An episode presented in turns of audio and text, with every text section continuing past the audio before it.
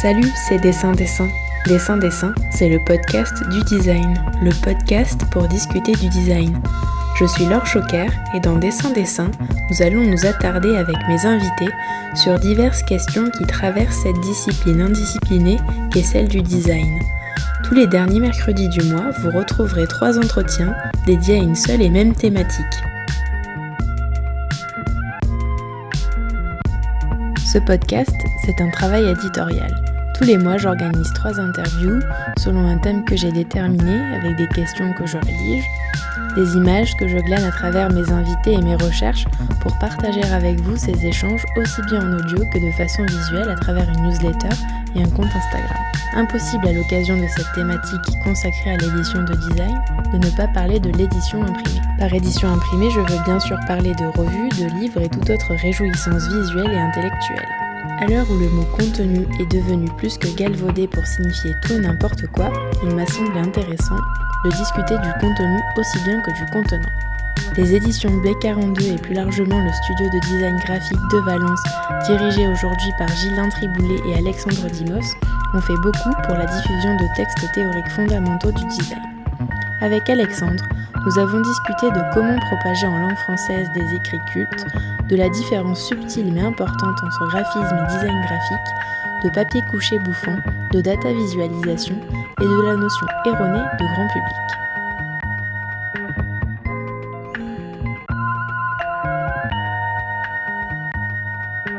Bonjour Alexandre. Bonjour. Vous êtes le fondateur et le directeur de la publication aux éditions B42, mais pas que. Nous le verrons juste après. Si je vous ai choisi, ce n'est pas pour rien. C'est parce que votre travail est une référence dans le milieu du design graphique et de la typographie, mais aussi de la recherche en design. Parce que oui, dans les deux épisodes précédents, nous avons discuté de l'édition de mobilier, mais les revues, les livres et les essais que vous éditez sont des objets imprimés. Est-ce que vous êtes d'accord avec ce parallèle?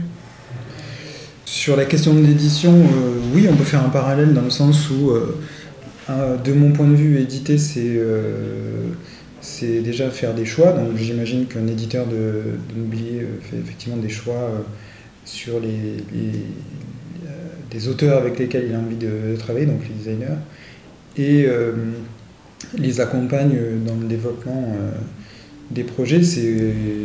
On peut faire ce parallèle-là. Ensuite, on peut faire un parallèle en termes de, de production et diffusion, c'est-à-dire mhm. on fait appel à des, euh, à des savoir-faire extérieurs pour euh, produire les objets et à des, euh, des réseaux qui, ne, qui sont qu'on n'a pas forcément qui sont, ou alors qui sont complémentaires aux nôtres pour, pour la commercialisation. Mhm. Ensuite, je pense qu'il y a une très grosse différence, c'est que un livre à mobiliser une activité de recherche euh, euh, et le texte est euh, un, moyen de transmettre un propos ou des idées qui, est, qui est bien différent de celui de la forme. bien que dans notre, ici dans notre pratique à la fois de designer et d'éditeur, on est, on est profondément convaincu que la manipulation de la forme peut générer euh, des contenus euh, inattendus et euh, déplacer, et déplacer le propos. Donc mhm. voilà, c'est pas. Donc oui, on peut faire des parallèles. Après, l'activité est quand même extrêmement différente. en termes de volume, je pense que nous, on a besoin de moins de place, notamment. Et après, on ne diffuse pas du tout les mêmes choses. Nous, on, diffuse de la pensée qui, qui peut être, oui, consulter à plusieurs reprises, mais euh, un objet, on peut s'en servir euh, vraiment tous les jours, l'user. Alors ça, c'est notre point de commun. Hein. C'est-à-dire que nous, on fait des livres pour qu'ils soient aussi euh, usés. C'est-à-dire que quand on choisit un matériau pour un livre, on imagine aussi comment est-ce qu'il va s'abîmer. Et un livre abîmé, pour nous, c'est ça a aussi l'importance en fait. Dans le... C'est-à-dire, on, sait très bien qu'un livre ne va pas garder sa forme euh, originelle, en tout cas mhm. première, euh, une fois qu'il est déballé. Mm. C'est un peu une réussite de voir un livre abîmé du coup. Pour... oui, ou alors quand c'est vraiment. Euh, quand il y a un problème de fabrication, c'est un échec. Mais, En tout cas, quand quelqu'un sort un livre qu'on a publié de son sac en disant Ah, je l'ai dans mon sac, je prends le métro avec, il est tout abîmé, ça me fait mm. plaisir. Plutôt que je me dis Ah, il a abîmé le livre, c'est pas C'est ça. Alors avec euh, Gaël Etienne, vous avez fondé en 2001 le studio De Valence, qui est, je cite, actif dans les domaines de la communication visuelle, du design graphique, de la typographie et dans la direction artistique. D'ailleurs, nous nous trouvons en ce moment à la fois dans le studio de De Valence et dans les locaux des éditions B42. Alors comment vous vous présentez aux gens qui vous demandent ce que vous faites dans la vie? Vous leur dites que vous êtes designer de livres et de revues ou vous préférez dire que vous êtes designer graphique et éditeur Alors la plupart du temps, euh, je dis j'ai une double activité de graphiste et d'éditeur. Mhm. Euh, graphiste, mais mon activité est de faire du design graphique. Euh, et après, si je dis que je suis éditeur, c'est qu'on comprend ainsi beaucoup plus facilement et beaucoup plus rapidement de la part de certaines personnes. Et ensuite, euh, dire qu'on est graphiste, euh, c'est toujours un petit peu dévalorisant. Ah oui Dans le sens, la perception euh, du graphiste reste toujours un petit peu celle de quelqu'un qui va mettre en forme des idées de quelqu'un d'autre. Qui va exécuter, quoi. Voilà, qui n'est pas du tout notre, effectivement, notre quotidien, la mm. façon dont on voit notre métier. Et vous arrivez à faire bouger un peu les lignes par rapport à ça? C'est très difficile, mais donc j'ai plutôt que je suis designer dans ces cas-là. Euh, mais oui, donc le rattache, enfin, on a toujours nous défendu l'idée qu'on était, euh, qu'on faisait du design graphique et pas du graphisme. Mhm. Parce Quelle est la différence pour vous entre les deux termes? Ben, ce, qui, ce qui m'ennuie dans le terme de graphisme, c'est que ça, ça, ça, connote beaucoup de, euh, de la forme d'un tracé, alors que ça, c'est très limitatif par rapport à tout le champ de nos compétences, puisque le terme de design, euh, pour moi, est beaucoup plus complet en fait par mhm. rapport à tout ce qu'on peut euh, euh, imaginer, manipuler et, notre champ de compétences en fait.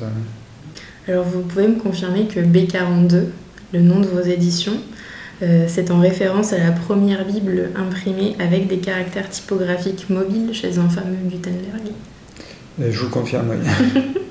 Donc depuis 2008, vous avez l'ambition de concevoir des productions qui vont marquer l'histoire L'idée, c'est pas vraiment celle-ci. L'idée, c'est de, de, convoquer une référence historique dans notre domaine, qui est une révolution euh, technique et technologique mhm. qui a euh, changé notre société. Bon, après, cette révolution, elle avait eu lieu euh, en Asie bien avant que les Européens mhm. la mettent en œuvre. La révolution dont vous parlez, c'est donc l'imprimerie? L'imprimerie, oui. B42, alors le 42 c'est 42 lignes, donc pour nous ça a une signification très euh, concrète, euh, ça fait appel à la composition typographique mhm. et euh, c'est notre quotidien, donc c'est pour ça que il me semblait que cette référence était plutôt judicieuse. Je parlais de référence historique et de, du fait que votre travail puisse marquer l'histoire. On peut dire un petit peu que la boucle est bouclée parce que là, récemment, vous avez édité Systems as Playgrounds, qui est à la fois une exposition de vos travaux euh, à la Kyoto DDD Gallery au Japon, mais aussi le titre du livre qui retrace euh, les activités conjointes entre Édition B42 et le studio de Valence. De quelle façon vous avez sélectionné euh, les différents travaux qui figurent dans ce livre? Parce que j'imagine que c'était une belle introspection. oui, mais comme toute introspection, elle a été un petit peu douloureuse dans le sens où c'est assez difficile de regarder ses propres euh, archives, son travail euh, sur mhm. une durée. Euh, donc, les documents qui sont présentés dans l'exposition couvrent une période de, d'un peu plus d'une quinzaine d'années. Mhm. Donc, oui, c'était un petit peu compliqué. Il y avait, en ce qui concerne B42, c'est une partie très précise où, dans l'exposition qui, qui présente uniquement les titres que nous avons designés, enfin que De Valence a designé pour la maison d'édition. Mhm. Et ensuite, le reste, euh, oui, on s'est. Euh, enfin, la sélection a été faite aussi par nécessité de de scénographie. D'un côté, la scénographie est composée de deux lignes parallèles. D'un côté, on a un mur d'images mm. sur lequel on, montre des, des, plutôt des, posters ou des imprimés de grand format.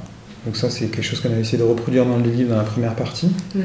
Et ensuite, les autres travaux qui sont convoqués le sont aussi en rapport au texte qui est écrit par Tony Com ou l'entretien euh, qu'on a fait avec Kiyonori Muroga, qui est un éditeur euh, japonais. La sélection n'est pas du tout exhaustive. Mm. Euh, le livre, c'est plutôt un catalogue d'exposition. Donc il rend compte de ce qui est montré dans l'espace d'exposition. Mm-hmm. Et c'est vous qui êtes commissaire d'exposition sur, sur cet événement-là?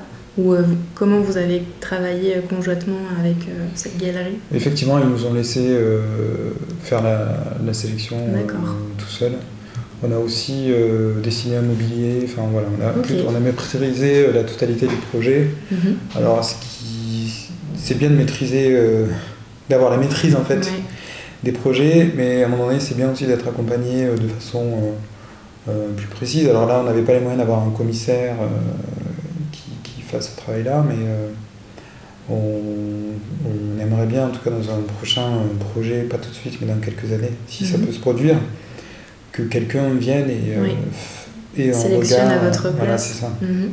vous disiez que vous aviez dessiné des meubles, donc euh, vous avez effectué un travail de design global. Est-ce que vous avez travaillé avec des designers de mobilier pour ça, des scénographes aussi? On a dessiné une étagère qui vient euh, casser l'espace et qui vient inclure deux euh, poteaux dans l'espace de l'exposition et qui a été euh, ensuite construite par un menuisier japonais. Donc c'était assez, assez confortable en fait. Dans Dessin Dessin, j'aime bien aborder le jargon technique de temps en temps parce que déjà égoïstement ça me permet d'apprendre du vocabulaire mais ça me permet aussi de pouvoir partager avec mes auditeurs et auditrices certaines pratiques avec les personnes que j'interroge. Alors, est-ce que vous pouvez nous expliquer quelle est la différence entre un cahier anglais et un cahier français?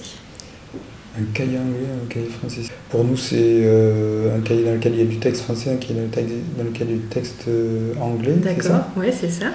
Et du coup, c'est ce qui constitue euh, plus ou moins une grande partie de la revue Back Cover. Par exemple. Ah oui, oui, dans Back Cover, on a deux parties. On a effectivement une partie en français, une partie en anglais. Mhm. Quand on a de toute façon créer la maison d'édition et la revue euh, Back Cover, notre désir était de pouvoir donner à lire des textes en langue française. Parce que nous, on, avait, euh, on a grandi avec des revues anglo-saxonnes et mm. parfois une certaine frustration à ne pas pouvoir comprendre, en tout cas avoir accès aux finesses euh, de langage et de, concepts qui étaient développés dans les textes qu'on pouvait lire dans d'autres revues donc pour nous, c'était euh, primordial qu'on euh, s'adresse en premier au public français. Mm. Et ensuite, c'était évident qu'on devait aussi euh, diffuser la revue à un plus large public anglo-saxon, enfin en tout cas quelqu'un, un public qui est capable de lire en anglais. Et donc l'anglais se trouve en deuxième partie de revue, aussi pour des raisons économiques, puisque c'est moins cher d'imprimer un cahier euh, en une seule couleur que de mhm. répéter un cahier en quadrille, etc. Quadrille, c'est quadrille, euh, color. C'est MGM, si un magenta jaune C'est ça. On est toujours sur le jargon technique. Et je me demandais aussi ce que c'était. Ce que c'était. Alors, je sais ce que c'est le papier couché, mais quelle est la particularité du papier couché bouffant? Parce que je voyais pas du tout à quoi ça ressemble. Coucher bouffant, euh, c'est plutôt. Alors, c'est un faux coucher, c'est-à-dire c'est un offset sur lequel il y a. C'est un offset surfacé. D'accord. C'est le type de papier qu'on met dans nos machines euh, impression laser euh, au quotidien, mhm. qui n'a pas de surface, une surface lisse en tout cas. et le, ce qu'on appelle coucher coucher bouffant, euh, c'est plutôt euh, ce type de papier, c'est-à-dire un papier qui a une base offset avec une surface qui le rend euh, presque couché, mais pas vraiment en fait. Qui, a une fibre plus, comment, qui permet d'avoir une épaisseur plus importante selon le type de main aussi que d'autres papiers offset classiques. Ça marche. Alors, on va rentrer dans le vif du sujet un petit peu. Chez les éditions B42, un peu à la manière d'une maison de mode vous avez imaginé plusieurs collections, plusieurs modèles, si j'ose dire. On va d'abord parler des revues, si vous voulez bien. Donc on a un petit peu discuté. Déjà, le premier euh, objet éditorial que vous avez créé, c'est cette revue bilingue Back Cover qui a été éditée de 2008 à 2016. Puis en 2017, vous avez complété vos activités avec euh, la création d'une nouvelle revue qui s'appelle Back Office. Euh, quand le premier numéro de Back Cover part en impression en 2008, est-ce que pour vous, c'était clair que ça allait être le début d'une longue série d'objets imprimés? Back cover, euh, le premier numéro back cover, euh, en fait, en quelque sorte, c'était le quatrième numéro, puisqu'on avait déjà publié trois numéros euh, du même projet, mais qui s'appelait Marie-Louise. D'accord. Et ensuite, on a changé de nom parce que Marie-Louise, on ne pouvait pas l'exploiter. Et Backcover est effectivement le premier numéro de la revue publiée par les éditions B42. Et de mon point de vue, en fait, une revue, c'est pour une maison d'édition, c'est un peu un objet de guerre, en fait, dans le sens où c'est un endroit dans lequel on va pouvoir essayer des choses, poser des questions poser des questions à travers euh, les articles et euh, tenter d'y répondre. C'est un lieu euh, où on peut se permettre aussi d'échouer. Mhm. voilà, c'est un objet plutôt léger. bon.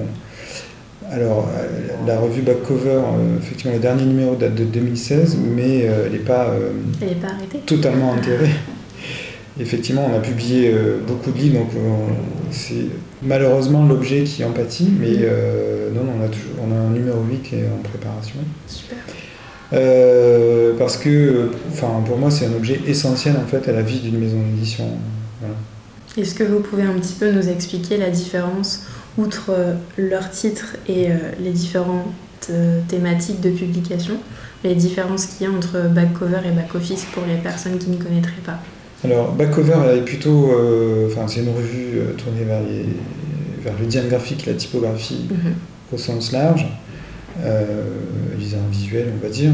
Euh, notamment, par exemple, dans le numéro 6, qui est un numéro consacré au Japon. J'ai pu m'intéresser à un, artiste japonais qui dessinait des monstres pour, pour une série télé. Donc, pour moi, ça reste un designer en fait. donc voilà, on peut parler de ça ou on peut parler on peut évoquer des sujets euh, très précis en termes de typographie ou euh, montrer le travail euh, d'autres designers qui font un design qui est imprimé à un nombre d'exemplaires, donc qui est beaucoup plus populaire. Mm. donc ça c'est back cover. Ça c'est back cover. Effectivement, je conseille à nos auditeurs et auditrices la lecture de ce numéro notamment pour les fans peut-être de Stranger Things, parce qu'ils pourront euh, retrouver les origines du monstre qui est dans cette série. ensuite, donc Back Office, c'est un projet euh, qui est venu euh, de l'extérieur, donc c'est une équipe qui, qui avait ce projet de revue sur les pratiques du design dans le domaine numérique. Et euh, c'est des gens avec lesquels on travaille très bien, on s'entend très bien. Mhm. Et eux sont assez autonomes sur la constitution des sommaires de, back-office. Mais euh, on en discute euh, ensemble. Et ensuite, c'est aussi cette équipe-là qui assure la partie design et production. Donc c'est Anthony Mazur, Kevin Dono et Elise Gay. Euh, et effectivement, quand on a, euh, eux avaient un projet de, revue avec un nom, et euh, Back Office est arrivé sur la table parce que c'était assez évident d'avoir Back Cover et Back Office comme deux objets complémentaires de mhm. réflexion sur les pratiques du design au sens large. En dehors des revues, vous éditez également des essais qui sont constitués de trois collections. Il y a la collection donc, qui est consacrée depuis 2008 à des ouvrages ayant trait au design graphique, à la typographie et à l'architecture. Il y a aussi la collection Esthétique des données qui se concentre sur la vulgarisation de la culture visuelle numérique. Et puis la collection Culture qui diffuse des textes fondateurs de l'histoire de l'art, de l'anthropologie et des sciences sociales entre autres. Donc cette activité, elle a débuté euh, suite à l'identification d'un manque de ce type d'ouvrage sur le marché ça aussi, ça fait partie du, des raisons d'être de, la maison d'édition, mhm. c'est que euh, le, les premiers projets, c'était publier des textes euh, qui manquaient à nos bibliothèques. Donc euh, constituer une bibliothèque d'outils théoriques sur les pratiques du design graphique et de la typographie. Donc les livres que j'avais lus en anglais, Mm. Euh, qui n'a pas été traduit en français. Ça rejoint ce que vous disiez tout à l'heure. Voilà, ça fait partie des premiers titres qu'on a publiés. Euh, le détail en typographie, euh, la typographie moderne, mm. moderne la typographie moderne, oui. Qu'est-ce qu'un designer mm-hmm. Donc une grosse partie du catalogue de, de la maison d'édition iPhone Press, qui a été créé par Robin Kinross dans les années 80. Et ensuite d'autres titres, dont là on vient de signer un titre que je rêvais de signer depuis très longtemps, qui s'appelle euh, The Elements of Typographic Style, qui est un texte euh, majeur écrit par un, auteur canadien qui s'appelle Robert Brinkhurst, euh, qui est aussi poète donc, sur la typographie. Donc on, continue en fait ce travail de, de qui n'avait pas été fait en fait auparavant. Et comment vous avez réussi justement à approcher ces maisons d'édition anglo-saxonnes? Comment vous avez réussi à trouver cette légitimité, à leur dire voilà, nous on veut éditer ça, ça va être surtout pour le premier, le premier numéro eh bien, J'avoue, je me suis enfin, souvent posé la question, je me suis dit mais pourquoi ces gens-là m'ont fait confiance au mm. moment où je suis allé les voir en fait?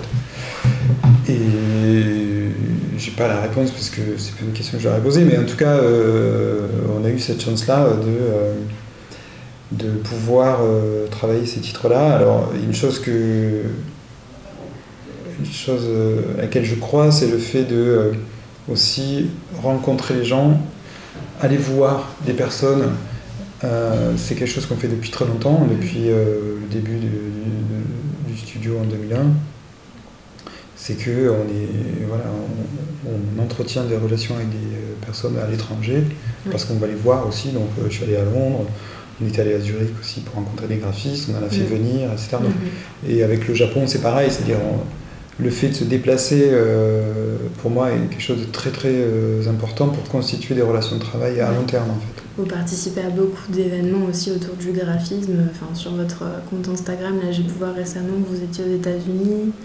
On était euh, à la New York Art Book Fair grâce à une bourse euh, qui nous a été attribuée euh, par le Centre national des arts plastiques. Mhm. On était plusieurs éditeurs français à pouvoir faire le déplacement. D'accord. Et cette bourse, vous allez en faire quoi? Ça va être, Elle va être dédiée à quel projet? Ah, Cette bourse a été dédiée au voyage à New York. Pour participer à la foire. D'accord. Et qu'est-ce que vous avez, enfin, qui vous avez rencontré là-bas? Qu'est-ce que vous avez présenté là-bas? Est-ce que justement vous avez euh, un public francophone euh, installé aux États-Unis qui vous suit ou inversement un public euh, anglo-saxon qui lit back cover et back office par exemple? Alors on a pu effectivement tester notre code de popularité. très faible aux États-Unis, mais on était content parce qu'il y avait plusieurs personnes qui venaient de Montréal parce qu'on est diffusé au Québec euh, également, et qui nous ont sollicité, en tout cas plusieurs personnes nous ont dit quand est-ce que vous venez à Montréal pour qu'on puisse organiser quelque chose, etc.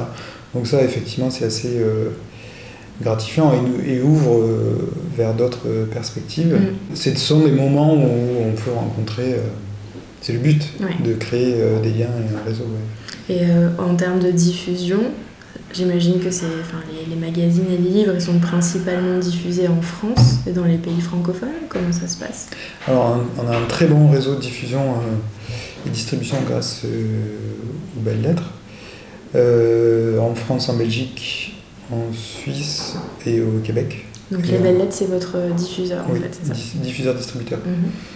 Et ensuite, le, reste du monde, on va dire. Mhm c'est ID Books qui s'en occupe. D'accord. Mais les États-Unis, c'est vraiment un marché assez complexe quoi, à toucher. Hmm. Et à combien d'exemplaires euh, en général vous sortez euh, les revues ou les livres? Est-ce que vous vous dites, ok, est-ce qu'il y a vraiment un plan euh, super précis en tête quand vous sortez une, un ouvrage ou pas forcément? C'est assez intuitif et ça vient aussi de l'expérience qu'on a avec les années. Euh, mais ça dépend aussi des mises en place. C'est-à-dire qu'on euh, présente notre programme aux représentants qui vont le vendre aux libraires et ensuite on a des chiffres qui nous permettent d'ajuster euh, l'impression. Mm. Sauf pour certains titres auxquels nous on croit et où on pense que la mise en place n'est pas assez importante. Donc on a vérifié sur un certain nombre de titres où nous on était persuadés que c'était des titres qui allaient toucher un public qu'on avait à peu près identifié. Et euh, là, on imprime plus que ce qui est prévu. Alors, des fois, on fait des erreurs, hein. il nous mhm. reste des livres euh, en stock, mais voilà, c'est vraiment difficile en fait euh, de prévoir un titre qui tout à coup va fonctionner parce qu'il mhm. se passe quelque chose autour de ce titre qu'on n'avait pas prévu. Enfin, voilà. C'est difficile de savoir à l'avance. Mais c'est des, des, des, chiffres qui sont assez assez faible par rapport à d'autres euh, domaines. Hein. C'est quoi du coup à peu près? C'est entre 1000 et 4000 euh, exemplaires. Donc après, on a une série euh, de livres comme les livres de Bumpay Réfugié où là on, peut en, vendre un, un, petit peu plus, mhm. Voir le voir qui a un titre qui tourne plutôt bien, le détail en typographie. Mais, mhm. Alors les deux dernières collections, donc la collection esthétique des données et la collection culture, sont dirigées d'une part par le professeur euh, Nicolas Telly et puis d'autre part par l'artiste Mathieu K. Aboninck. J'espère mhm. que je n'écorche pas son nom. Mhm. Alors comment vous avez euh, rencontré ces personnes justement et décidé de travailler avec elles pour leur confier ces travaux? Et de façon générale euh, combien de personnes travaillent aux éditions B42 et quels sont leurs rôles au sein de votre structure? Alors ici dans le bureau il y a Julia Lamotte qui est arrivée en 2015 et mhm. qui elle fait le suivi des projets. D'accord. Euh, tout récemment, il y a euh, Jeanne Le Bastard qui est quelqu'un qui a un master 2 euh, et donc qui est en, alternance. Ensuite, on travaille avec Tony Com qui nous accompagne sur les questions liées au design et à l'architecture. Et avec Victor Guégan qui m'accompagne sur les questions de typographie.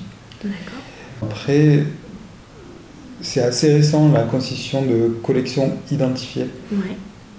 Donc euh, Nicolas Tellier, on s'est rencontré sur un projet euh, de livre qui s'appelait euh, BaseDev. Mhm. et au fil des discussions, fait oui, ça fait comme ça, j'ai proposé, mais est-ce que ça t'intéresserait de prendre en charge une collection sur cette question des, objets numériques? Alors, c'est pas du tout une collection de vulgarisation, mais c'est plutôt une collection qui étudie des objets numériques L'idée, c'est d'en sortir un par an. D'accord. C'est un rythme assez. Euh, à notre échelle, on va dire. Mhm. Il y a trois, titres qui. Il y a deux titres qui sont sortis, un qui va sortir bientôt. Le titre, euh, le livre d'Anthony Mazur sur euh, design humanité numérique. Le texte de Gilles Fino qui étudie des objets d'édition de CD-ROM. D'accord. Euh, et un texte de Joanna Drucker euh, qui sortira euh, début 2020. Après, la, bon, la rencontre avec Mathieu Abonin, qu'elle est très simple, c'est quelqu'un que j'ai rencontré au lycée en fait. Et donc on, se connaît depuis assez longtemps et lui me disait souvent ah mais pourquoi vous essayez pas de traduire tel titre ou de faire tel projet et ça a duré assez longtemps, ça a duré 2-3 ans. Je disais, mais pour, tu, est-ce que ça t'intéresse de, prendre en charge une collection en fait? Parce que c'est plutôt ton domaine. Moi, je suis pas un spécialiste de cette mm. question-là. Euh, ça m'intéresse. Euh, aussi, ça m'intéresse euh, parce que je vois pas les études sur le design graphique et la typographie comme une finalité. mais je m'intéresse à, d'autres choses. Mm. Et les sujets que proposait Mathieu me semblaient euh, nécessaire en tout cas. Et il rejoignait autre chose que nous on faisait depuis longtemps, c'est-à-dire traduire des textes qui n'avaient pas été traduits et qui nous semblaient euh, être importants. Donc c'est comme ça que Mathieu a pris en charge cette collection. Et ce qui est aussi intéressant, c'est que euh, on, est vraiment dans l'échange. Il y a des, un titre qu'on sort, c'est une traduction d'un livre sur les diagrammes de Webb Du Bois, qui était un sociologue noir américain du début du 20e, du 20e siècle. Euh, Web du Bois? Oui, Web du Bois. W-E-B du Bois. Euh, et euh, donc c'est ce qu'on appellerait aujourd'hui une forme de data visualisation en fait, une représentation graphique du titre sociologique qu'il a fait sur la population africaine-américaine aux États-Unis. D'accord. Et ça vous intéresse aussi bien, j'imagine, en termes de contenu que de contenant, puisque ces diagrammes, ils doivent avoir des formes particulières quand je lui ai proposé de faire entrer le titre dans la collection, c'était aussi pour une façon de montrer à notre public que mm. Les liens pour nous étaient évidents, mais là c'était un livre qui nous permet de, c'est un livre qui nous permet de dire en fait, mm. et d'attirer l'attention du lecteur vers le fait que euh, les pratiques et les études ne sont pas cloisonnées et qu'on peut faire appel à que plusieurs disciplines peuvent se rencontrer pour euh, pour, euh, pour dire des choses en fait. On a parlé des revues, des collections, mais il manque aussi les livres euh, qui font pas vraiment partie des deux catégories précédentes. En tout cas, elles sont pas présentées comme ça sur euh, votre site internet. Mais comme on le disait, grâce à votre travail, euh, le public français a pu découvrir en 2016 l'univers de l'illustrateur et graphiste japonais Bumpei Yorifuji, et notamment le rakukagi, une technique de dessin qui est bien particulière. S'en est suivi l'édition de trois autres titres du même artiste, La vie merveilleuse des éléments et Au cœur du caca, tous deux parus en 2018, puis Catalogue de la mort qui est paru cette année. Alors est-ce que vous aviez prévu justement le succès populaire de ces ouvrages? On parlait du nombre d'exemplaires que vous éditez. Est-ce que c'était euh, un acte prémédité ou une bonne surprise due à votre instinct? La première fois que j'ai vu euh, les livres de, de Bunpei Réfugiés au Japon, euh, pour moi c'était vraiment. je voyais quelque chose que je n'avais pas vu avant. Mm. C'est-à-dire quelqu'un qui était capable, par un dessin qui n'est pas virtuose, mais qui est juste d'exprimer des choses, des sujets, en tout cas s'exprimer sur des sujets et euh, dont le but était de transmettre quelque chose de très précis et parfois très euh, poussé en fait à un public euh, plus large. Donc le dessin était un moyen pour lui d'accomplir sa sorte de mission.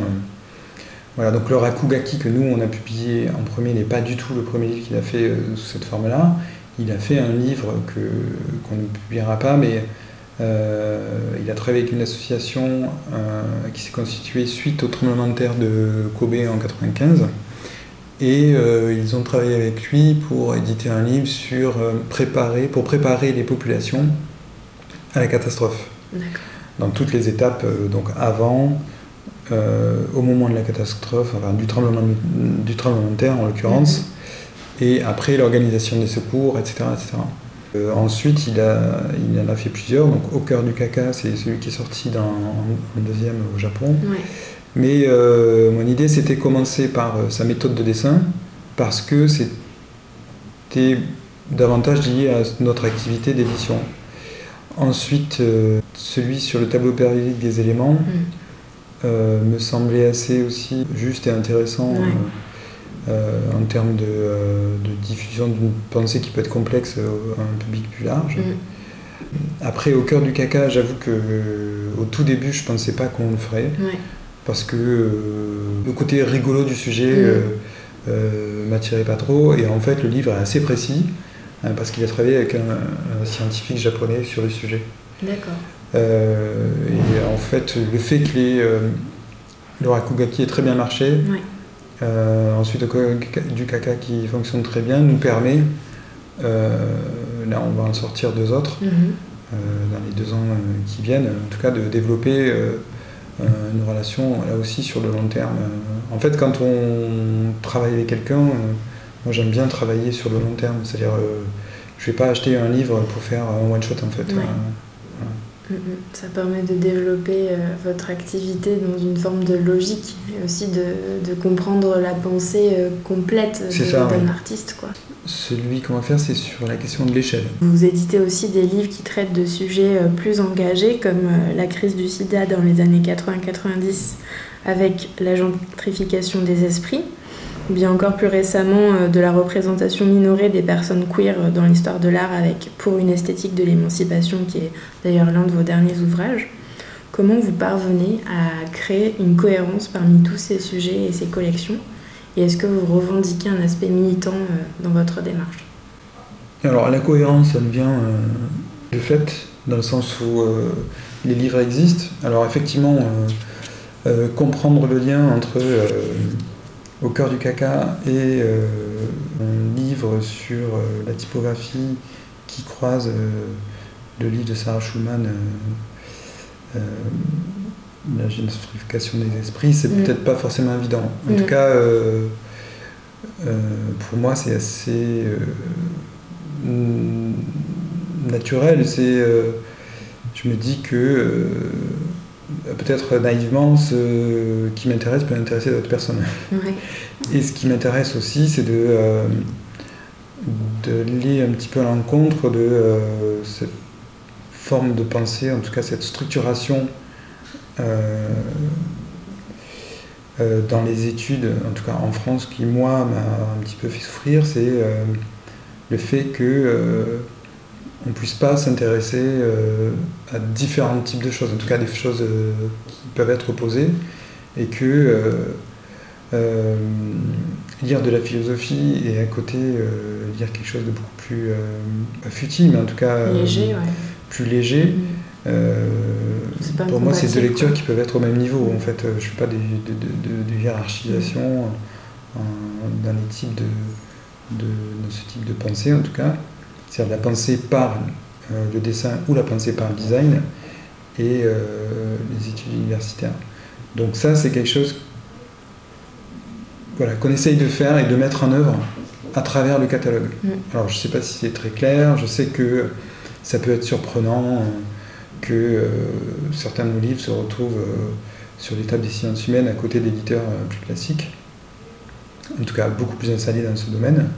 Mais pour nous, c'est totalement cohérent en fait mm. avec la façon dont on voit les choses, d'une part à travers la maison d'édition et d'autre part en termes de, de design dans les pratiques du design graphique.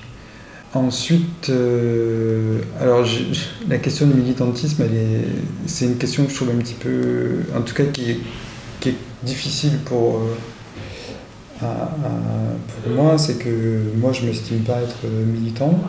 J'ai des convictions sur euh, notamment les questions de liberté individuelle, qui sont assez malmenées aujourd'hui, enfin depuis quelques années en tout cas, je trouve. Euh, et euh, c'est comme ça que euh, je le dirais. Après, le fait de ne pas s'affirmer militant peut poser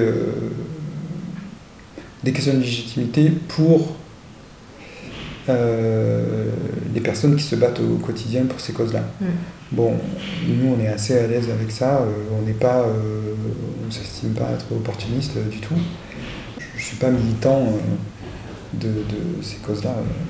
On n'a pas du tout parlé, mais vous parliez de vos études très rapidement.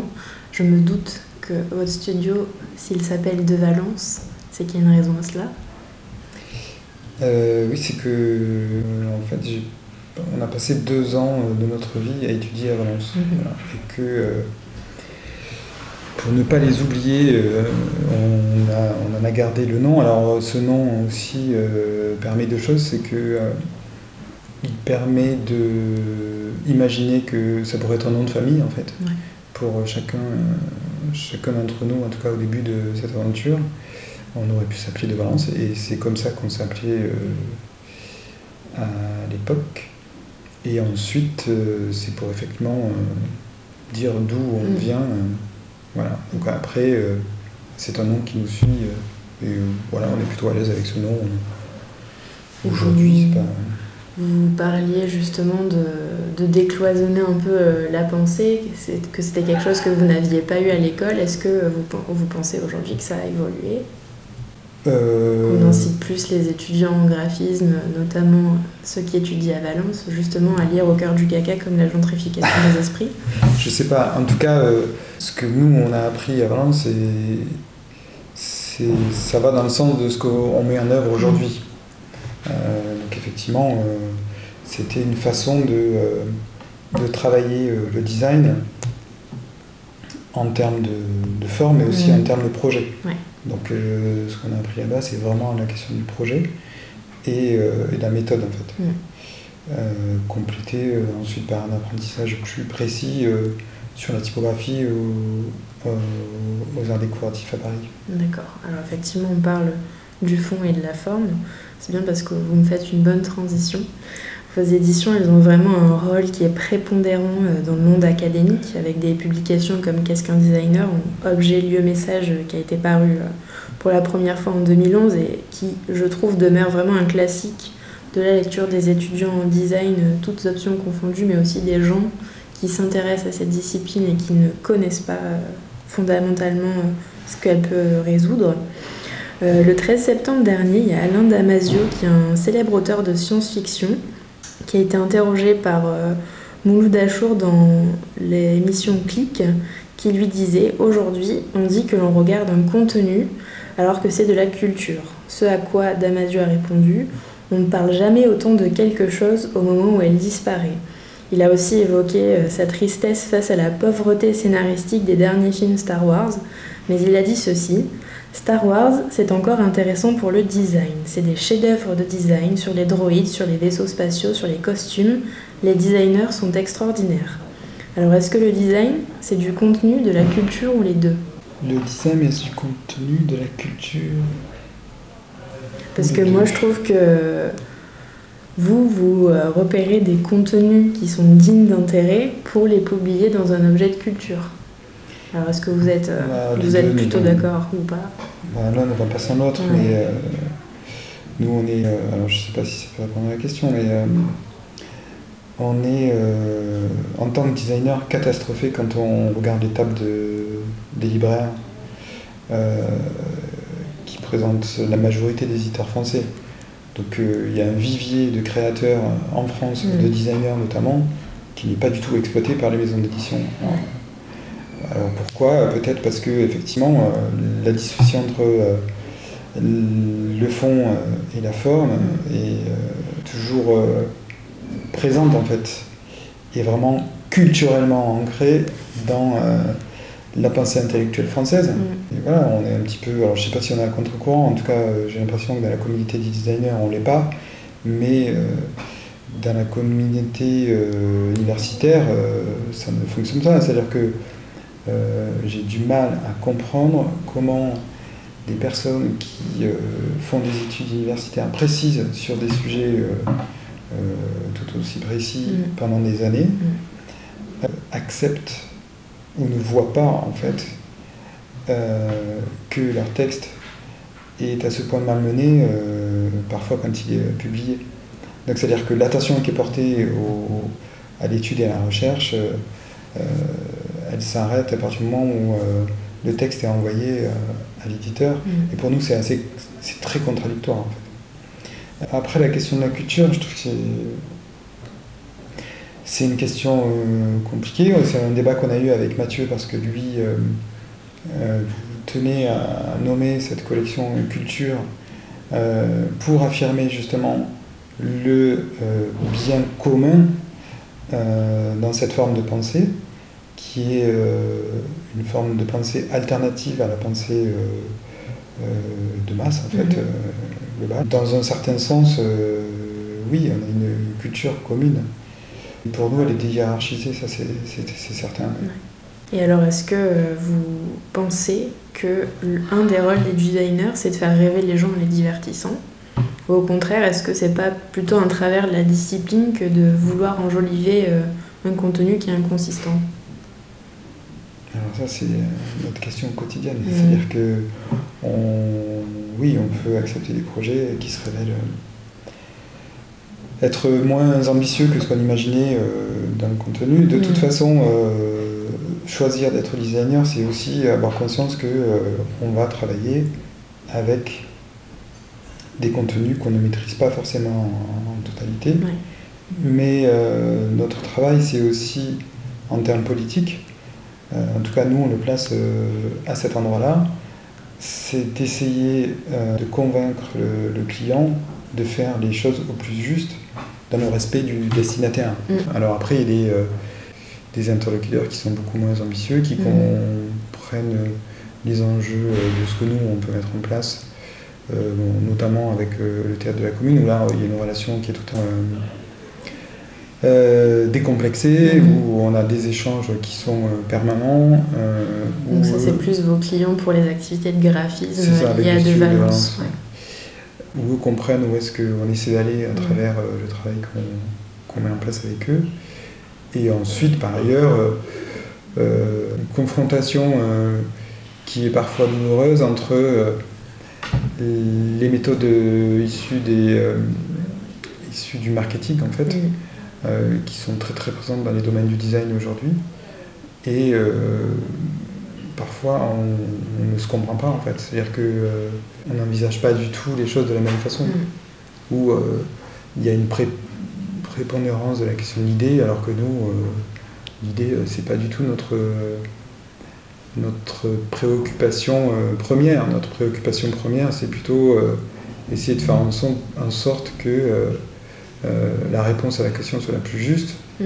Et euh, c'est pas parce qu'on a une bonne idée que euh, c'est la, la réponse la plus.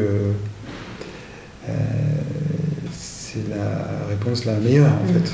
Voilà. Mhm. Parce que la mise en forme d'une idée, qu'elle soit bonne ou mauvaise, c'est un petit peu le test, le crash test en fait, justement de cette idée.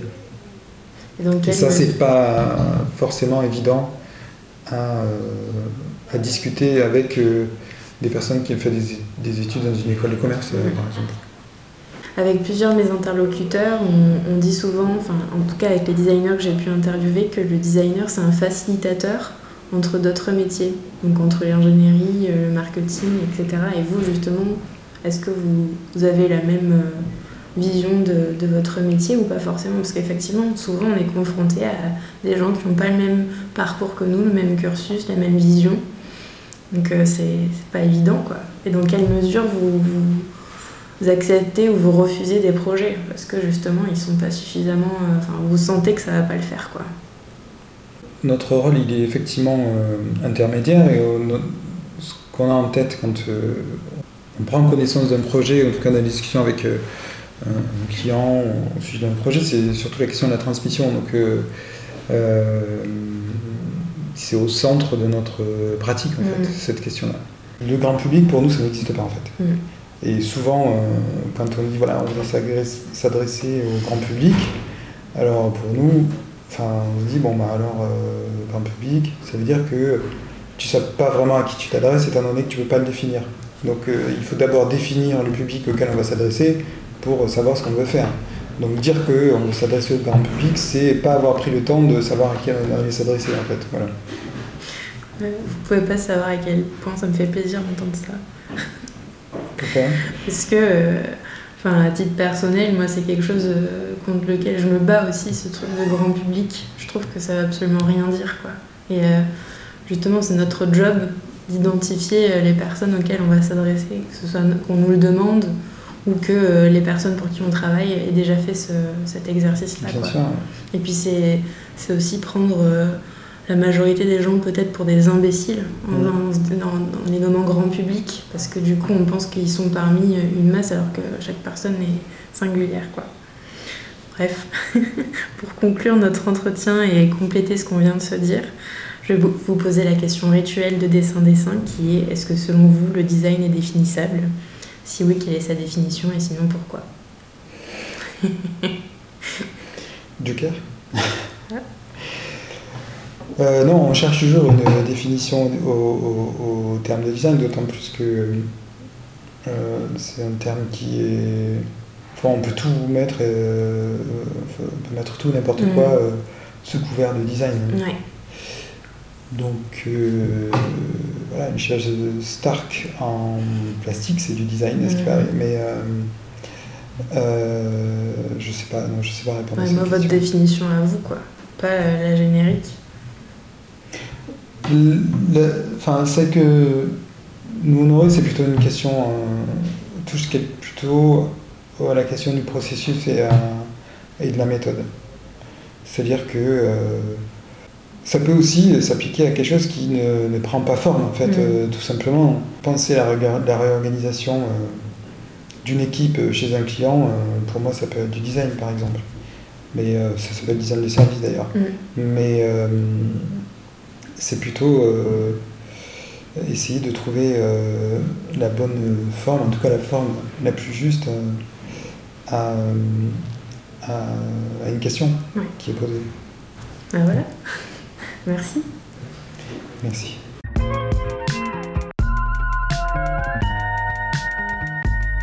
Alors, chers auditeurs et auditrices, vous considérez-vous comme le grand public ou au contraire comme des êtres tout à fait exceptionnels? Exceptionnel, vous l'êtes, je n'en doute pas, car vous êtes de plus en plus nombreux à suivre le podcast sur Instagram, alors merci.